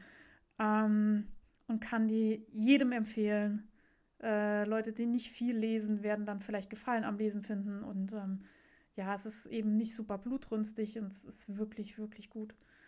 Dann habe ich Flüsse von London angefangen, weil ich von so vielen Leuten gehört habe, dass das der Shit ist. Ähm, ich habe es gelesen auf Deutsch und fand es so mittel. ich äh, weiß nicht, warum mich das nicht catcht. Ähm, ich finde, also mir ist das zu abgehoben. Äh, es ist ja so ein bisschen also es sieht von außen aus wie ein Kinderbuch. Ähm, Im Endeffekt ist es ja so eine Krimiserie rund um London und es spielen Gottheiten eine Rolle, äh, die irgendwelche Superkräfte auch haben und so. Und, und der Ermittler hat auch Superkräfte und das ist weiß ich nicht, funktioniert für mich nicht. Vielleicht muss ich es aber auch als Hörbuch hören oder als Film sehen. Ähm, ich kann auch mal so Fantasy, also ich mochte zum Beispiel Harry Potter, ich bin damit groß geworden, das hat mir gut gefallen. Ähm, ich kann auch, also ja, es muss bei mir nicht super realistisch sein, aber irgendwie habe ich das äh, Konzept von Flüsse von London nicht verstanden. Wenn mich jemand nochmal irgendwie überzeugen will oder sagt, du musst aber diese Ver Version hören und dann funktioniert es, dann äh, bin ich da auch gerne bereit, das nochmal zu probieren. Aber vielleicht bin ich auch einfach nicht der Typ dafür. Ich habe gelesen, Irish Tweet äh, von. Meine Shownotes sind so lückenhaft. Ähm, ja, Warren heißt sie, glaube ich. Äh, auch das verlinke ich euch. Also schaut auf jeden Fall in die Shownotes. Ähm, das ist ein Buch über irische Tweetproduktion und das fand ich großartig. Äh, ich habe von derselben Autorin schon Irish Erin gelesen. Da geht es um irische Strickpullover äh, und ihre Geschichte. Und die Bücher sind total gut geschrieben äh, auf Englisch, aber sehr leicht verständlich. Also man muss da nicht andauernd nachschlagen. Und die sind vor allem wunderschön bebildert. Und ich finde gerade so die, diese Balance aus Text und Bild und dem Thema, was mich ja sehr brennend interessiert, hat mich total froh gemacht. Und ich glaube, die gibt es über Amazon dann auch in Deutschland zu kaufen. Große Empfehlung an dieser Stelle. Wow, j'adore! Ich habe ein paar äh, Highlights äh, mir angeschafft in den letzten ähm, Monaten, die ich hier noch gar nicht erwähnt habe. Äh, ich habe einen neuen Schreibtisch und zwar ein mit elektrischer Höhenverstellung. Ich habe da vor Ewigkeiten mal eine Umfrage gemacht, und ob man das braucht oder nicht braucht und ob das doof ist, wenn man einen Schreibtisch hat, der selber einen Stecker braucht und so weiter. Und ähm, Leute haben mir es empfohlen. Und ähm, ja, wie komme ich dazu? Meine Schwester hat ausgemistet. Ähm, die hatte einen sehr großen Schreibtisch mit einer Eichenplatte. Äh, Echtholzplatte vom, ich glaube, die hat sie im Baumarkt geholt. Die hat eine, also hat zwei so Naturkanten äh, auf der Längsseite, also so wie der Baum halt gewachsen ist. Und dann zwei gerade Schnittkanten oben und unten am Brett. Ähm, und den, den, hat sie, glaube ich, geölt und der ist zwei Meter lang und ähm, ich weiß nicht wie tief, also ein sehr großer Schreibtisch. Und den wollte sie loshaben und ähm, ich habe ihn dankend angenommen. Und ich habe mir dann so ein Gestell beim großen A besorgt, so einen elektrisch schön verstellbaren Schreibtisch, äh, der ähm, ja so verschiedene Positionen auch speichern kann. Man kann dann dran sitzen und auch dran stehen. Ich nehme jetzt im Stehen auf. Das finde ich total cool. Es hat so ein bisschen äh, Tresencharakter. Ich äh, habe Aussicht auf die wunderschöne verschneite Saarbrücker Innenstadt von meinem edlen Eichenholz-Schreibtisch. Wow, jetzt fühle ich mich sehr alt, wo ich das gesagt habe. Nee, ist total gut. Und ich finde das äh, elektrisch höhenverstellbare total gut. Man kann zum Nähen nämlich auch das Ding hochfahren und dann im Stehen nähen. Das finde ich richtig gut. Äh, weil man dann irgendwie ja vom Bügelbrett zum Schreibtisch und so weiter irgendwie viel agiler ist. Ähm, mein Highlight von 2023 von Anschaffungen her äh, ist auf jeden Fall der Schreibtisch. Außerdem habe ich mir eine neue Teekanne geholt. Meine alte Teekanne ist äh, zerschmettert und äh, ich war auch am Boden zerschmettert. Ich habe sie geliebt. Ich hatte so eine von Chibo ähm, und bei mir muss eine Teekanne aus Glas sein und zwar komplett aus Glas und dann darf bestenfalls noch Metall dran sein. Und ich mag das nicht, wenn die irgendwie Plastikdeckel oder sonst was hat. Ich weiß nicht warum, aber so muss das für mich im Kopf. Und ich hatte eine von Shibo über Jahre, ne, vielleicht sogar Jahrzehnt, also eine Dekade könnte die sogar alt gewesen sein. Und dann habe ich sie kaputt gemacht und dann hatte ich keine Teekanne mehr und dann äh, habe ich äh, so Retro-Vibes bekommen. Meine Mutter hat seit Jahren die Monofilio-Teekanne. Das ist so ein 90er-Jahre-Designstück aus Deutschland. Ähm, das ist eine, so ein Metallhalter und da kommt so eine ja, große, große, halb, sieht aus wie eine Halbkugel, so eine Teekanne rein. Und der Vorteil von dieser Kanne ist, dass sie ein total großes Sieb hat und der Tee da relativ frei drin treiben kann. Das soll fürs Aroma gut sein, wie auch immer. Ähm, und ich habe da irgendwie noch so Kindheitserinnerungen dran. Also wie oft saß ich irgendwie am Tisch vor dieser Kanne und mit diesem Teelicht drinne und irgendwie tut das was für mich. Jetzt habe ich mir dieselbe nochmal gekauft. auf Ebay Kleinanzeigen, weil das Ding immer noch schweineteuer ist. Also das ist, dass man für eine Teekanne so viel Geld ausgeben kann. Ähm, bei eBay war es dann okay und äh, wer, wer, die haben möchte, äh, guckt gerne mal bei eBay Kleinanzeigen rein. Es gibt immer wieder Leute, die die loswerden wollen. Da kann man dann auch noch alles Mögliche zukaufen, Tassen und Eierbecher und so. Finde ich alles doof. Äh, möchte ich nicht rumstehen haben, aber die Kanne macht mich total froh. Und ähm, ja, das ist, ich zelebriere das. Ich mag das, wenn da die Teeblätter drin rumschwimmen und man das dann irgendwie, ja, ist sehr hübsch. Ähm, schreibt mir, wenn ihr die auch habt und wenn ihr die gut findet. Ähm, dann habe ich hier stehen Brettspiele. Ich habe auf Instagram eine Umfrage gemacht, welche Brettspiele sich eignen für äh, zwei Personen. Also ich habe hier eine große oder inzwischen mehrere Spielerunden mit äh, Menschen, ähm, wo wir verschiedene Brettspiele spielen. Und ich spiele aber auch manchmal einfach nur zu zweit. Und ähm, irgendwie sind oft Spiele, die mit mehreren Leuten Spaß machen, zu zweit nicht ganz so gut oder machen dann nicht ganz so viel Spaß. Darum äh, habe ich ein bisschen recherchiert, ähm, welche Spiele explizit für zwei Leute sind und welche da gut sind. Und da kann ich euch zwei Sachen empfehlen, ähm, die richtig, richtig viel Freude machen. Das ist zum einen Tagi. Da geht es um, ja, das ist auch so ein Spiel, wo man eben Ressourcen sammelt und ähm, gegen ja, und die dann eintauschen muss, um, um Sachen zu errichten, ja, zu erbauen, ist vielleicht, ja, zu sammeln. Ähm, und das ist ein Spielfeld, was eben immer wieder neu aufgebaut wird. Äh, das heißt, es ergeben sich immer noch mal neue Konstellationen, was es dann auch wieder spannend macht. Und das ist eine äh, wirkliche Empfehlung, ist auch nicht so teuer und nicht so groß, kann man gut mitnehmen in Urlaub. Und das zweite Spiel, was mir im Moment total viel Freude macht, ist Seven Wonders Duel, also für zwei Personen die Version. Ähm, das ist auch so ein kartelegendes Spiel, wo man eben, ähm, ja, man spielt drei Zeitalter, es gibt drei Abschnitte in dem Spiel und dann äh, versorgt man sich zuerst mit Ressourcen, mit denen kann man dann verschiedene Gebäude bauen und ähm, es gibt ganz viele Wege, das äh, Spiel zu gewinnen. Also man kann einerseits militärische Übermacht erlangen, man kann eine wissenschaftliche Übermacht erlangen und man kann einfach per Punkte siegen. Das heißt, wenn man irgendwie ähm, vom Glück nicht so bedacht wurde beim Ziehen der Karten oder beim Sammeln der Karten in den Runden, dann äh, gibt es immer noch andere Möglichkeiten, das Ding nochmal zu wuppen. Und das macht es eben ja sehr strategisch. Äh, ich bin kein so Freund von reinen Glücksspielen. Ähm, also es darf gerne irgendwie immer so ein bisschen ja, ich mag es, wenn man viel Einfluss hat auf, auf das Gewinnen. das sind so die äh, Spiele für zwei, die total gut sind. Ähm, ich habe das damals auch auf Instagram geteilt. Käthe vom äh, Wollgespräche-Podcast hat total viel dazu geschrieben. Ich glaube, dass, äh, also das war wirklich gut, äh, total viel Information. Die spielt auch sehr viel. Die hat auch eine Website empfohlen, wo man irgendwie für kleines Geld einen Jahresbeitrag äh, ich, ich weiß nicht mehr, was er kostet. Also man muss zahlen, dann hat man eine Mitgliedschaft äh, und kann ganz viele Spiele online ausprobieren. Und sie meinte, wenn dann irgendwie auch zwei Personen im selben WLAN sind, dann reicht da halt ein Account und dann kann man, was weiß ich, sie meinte zum Beispiel Flügelschlag, das war ja Spiel des Jahres 20, Quetsch, irgendwie noch nicht so alt.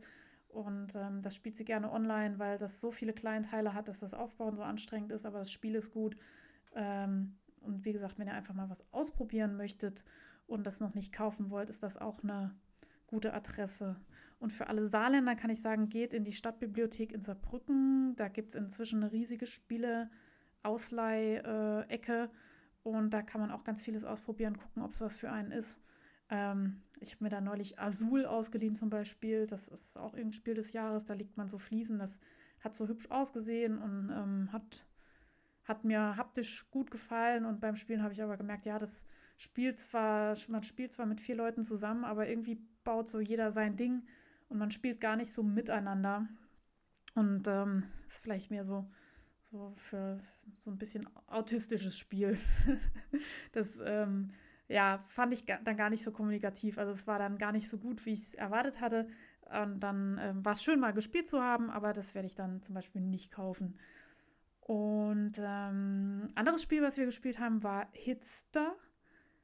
Das äh, ist auch total witzig. Ähm, da geht's, ist ein Musikspiel, da sind Karten drin mit QR-Codes und Jahreszahlen. Und ähm, am besten braucht man einen Spotify Premium-Account und dann ähm, kann man eben diese Karten ziehen und die QR-Code scannen und dann läuft ein Lied an. Und dann geht es eben darum, dass man die Lieder in die ähm, chronologisch richtige Reihenfolge ihres Erscheinens bringt. Und ähm, wir hatten auch richtig großen Spaß. Äh, mit vier Leuten das äh, Spiel zu spielen, kann ich auch empfehlen. Macht sich auch gut als Partyspiel. Äh, ja, Brettspiele habe ich gesagt, J'adore, äh, großes Ding. Ähm, dann habe ich hier noch stehen, Sonjas, Sonjas Maschensalat ist äh, auf YouTube. Ähm, erwähne ich in dem Fall, weil es auch eine Saarländerin ist und ich folge ihr auch auf Instagram. Ähm, ich habe tatsächlich auch die meisten Videos gesehen. Die machen mir besonders Spaß, weil eben alles aus meiner Umgebung ist und weil sie auch bei 1000 schön einkauft und ähm, ich dann quasi alles, was sie so zeigt, auch direkt sehen kann. Und äh, das macht mir Freude. Und äh, ich glaube, ich weiß inzwischen auch, wo sie arbeitet, beziehungsweise wo ihr Büro ist. Sie zeigt da als ab und zu mal ein Foto. Und ich bin in der Ecke auch manchmal unterwegs. Das, ähm, ja, irgendwie ist das schön, wenn sich die virtuelle und die reale Welt hier manchmal überschneiden. Und ähm, J'adore habe ich auch noch ein Learning. Ähm, und zwar geht es da um äh, Garnstärken. Ich weiß, also irgendwie wusste ich das, glaube ich, in irgendeiner Hirnwindung immer schon so ein bisschen, aber so richtig parat hatte ich es nie. Und zwar gibt es ja Garnstärken wie zum Beispiel Sportweight oder äh, DK oder Iron und so weiter. Und mir ist äh, neulich nochmal in mein, ja, in mein Bewusstsein gerückt worden, dass DK Weight Double Knit bedeutet, also doppelt gestrickt. Das ist einfach doppelte, ähm, ist das äh, Fingering, also äh, Sockenwollstärke, so ein Four-Ply. Also wenn ihr zwei Sockenwollen zusammenhält, habt ihr ein Decay.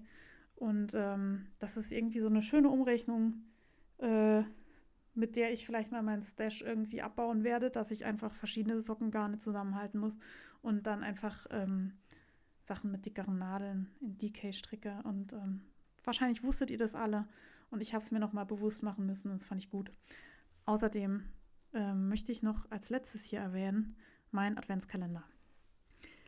Ich hatte, Moment, ich möchte gerne meinen Jingle benutzen, dieses Jahr einen wunderbaren Woll-Adventskalender von Ladies and Gentlemen, Rock the Wool. Genau, ich habe mir auf dem Auersmacher Wollfest ähm, einen, also keine Wolle gekauft, sondern einen Adventskalender bestellt. Und ähm, Daniela hat keinen klassischen Adventskalender mit jeden Tag ein Türchen gefärbt, sondern es gab vier Päckchen für die vier Adventssonntage.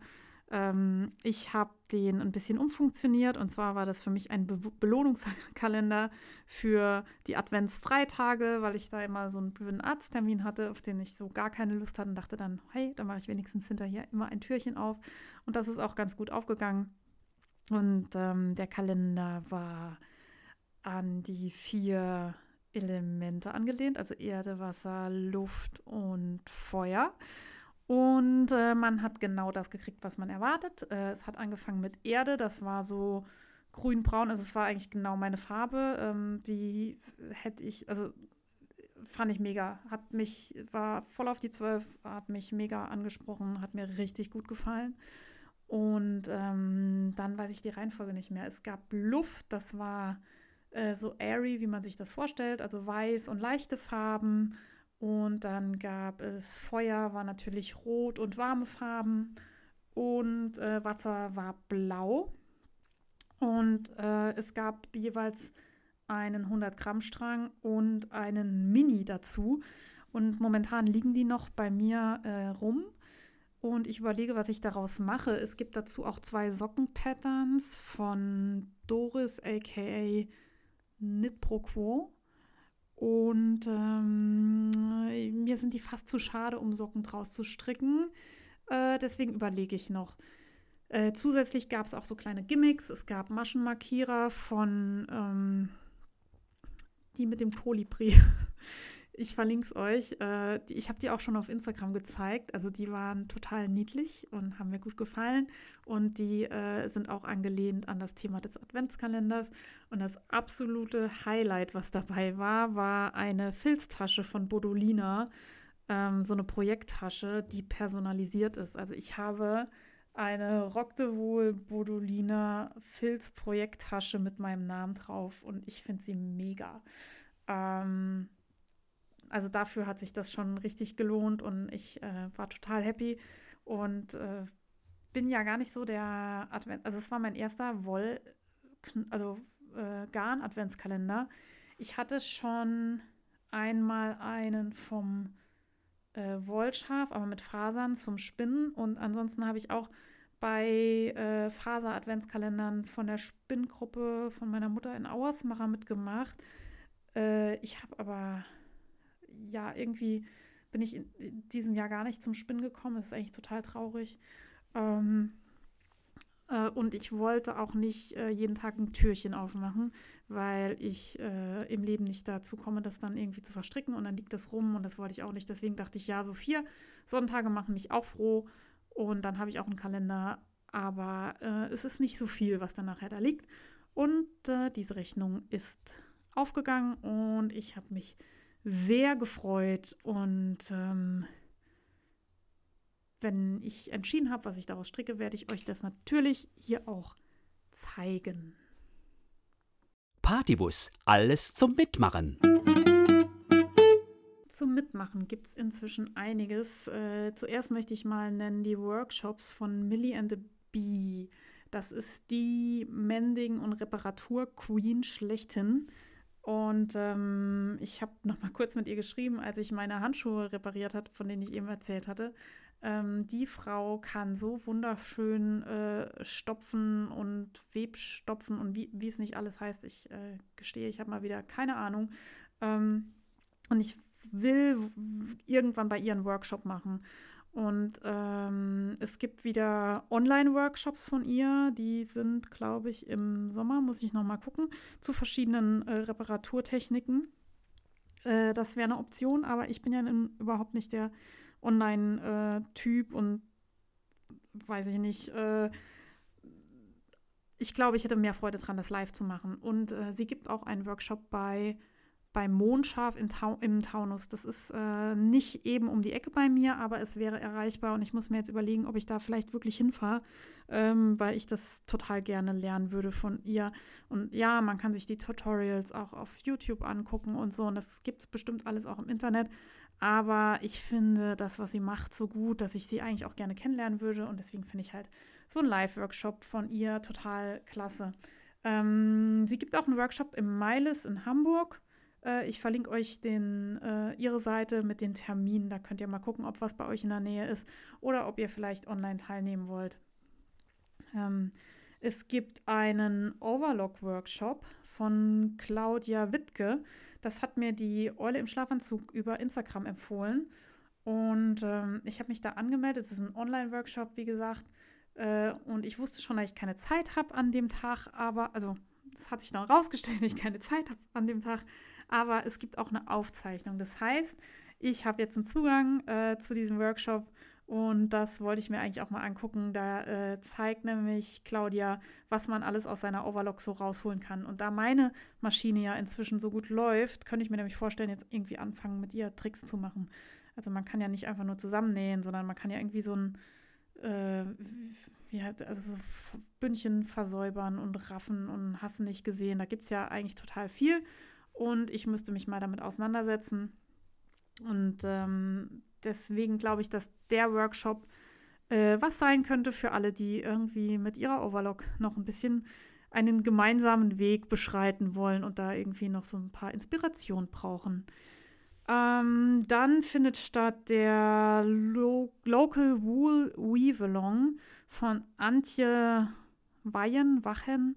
Ähm, ich habe den Hashtag auf Instagram gesehen. Äh, es wird mit lokaler Wolle gewebt.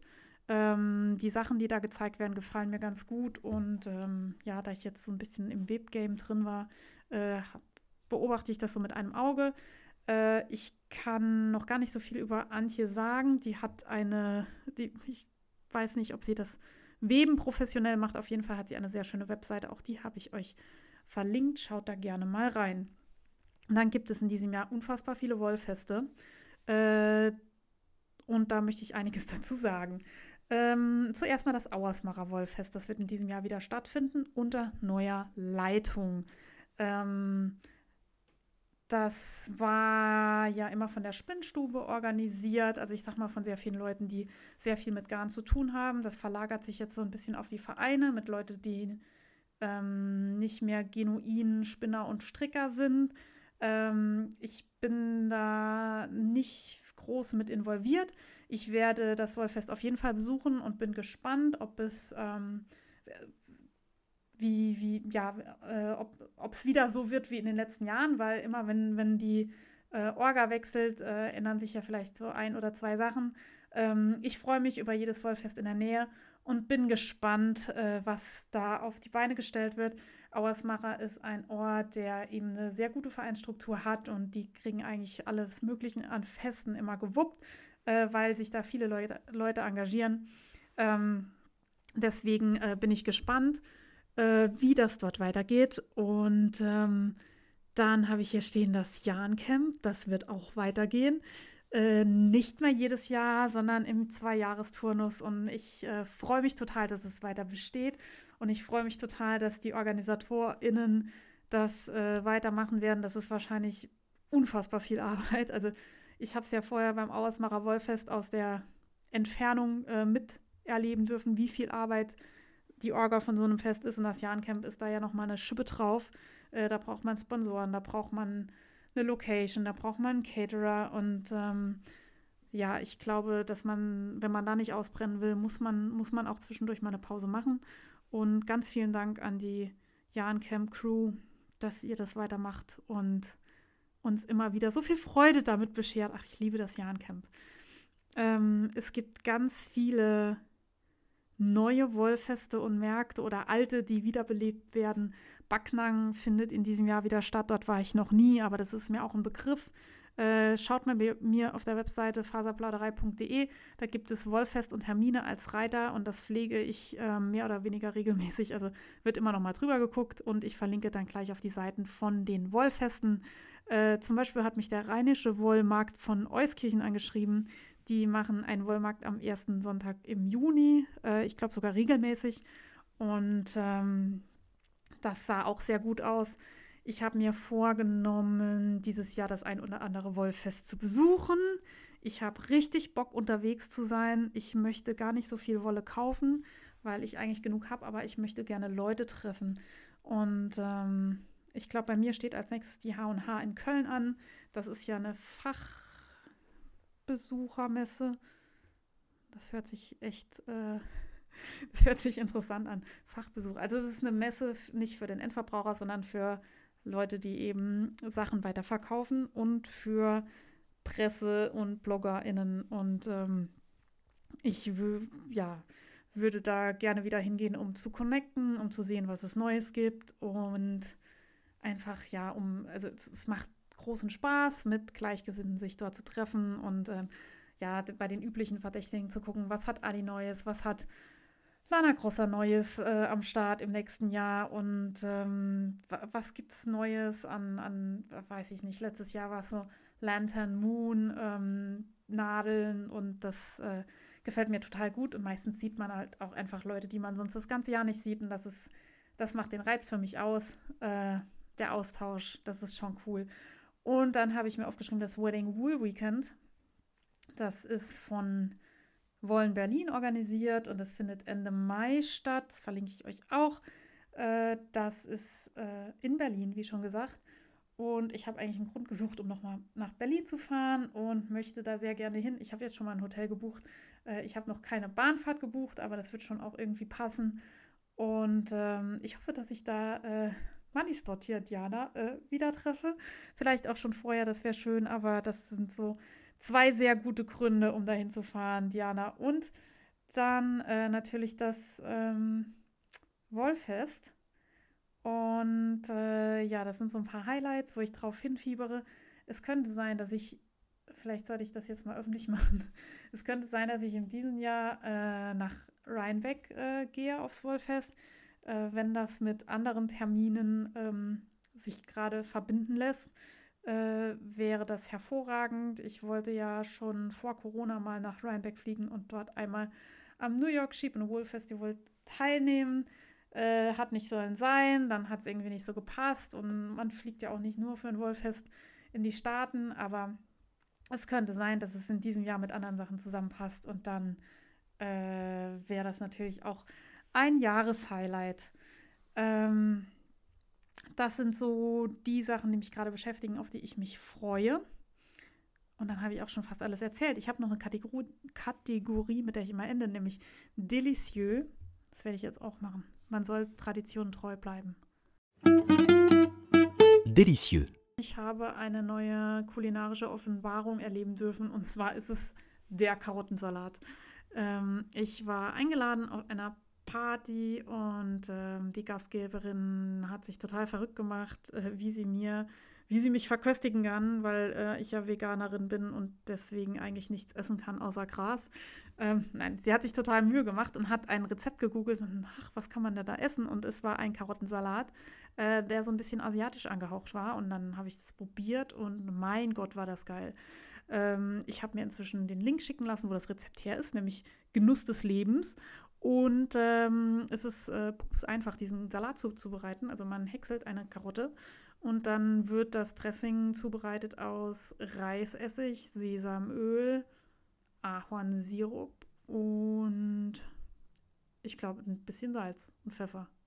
Das war's. Und das ist unfassbar gut und ich könnte mich reinknien und ähm, das äh, macht mich in jeder Hinsicht glücklich und es ist so gesund. Und deswegen wollte ich euch daran teilhaben lassen. Und wenn ihr mal einen Veganer kochen müsst auf einer Party, stellt ihn doch mal diesen Karottensalat hin. Das hat mich sehr glücklich gemacht. In diesem Sinne wünsche ich euch frohes Stricken und äh, bis bald. Ich hoffe, es wird nicht so lange dauern, bis die nächste Folge kommt. Also geplant ist äh, zeitnah. Aber ähm, geplant ist auch, dass ich nicht mehr krank werde zwischendurch. und dann ähm, sehen wir uns hoffentlich auf einer der Veranstaltungen. Meldet euch bei mir. Äh, folgt mir auf Instagram, faserplauderei.de und äh, gebt mir Feedback zur Folge, damit ich weiter motiviert bin, hier äh, alleine ins Mikrofon zu quasseln. Bis dann!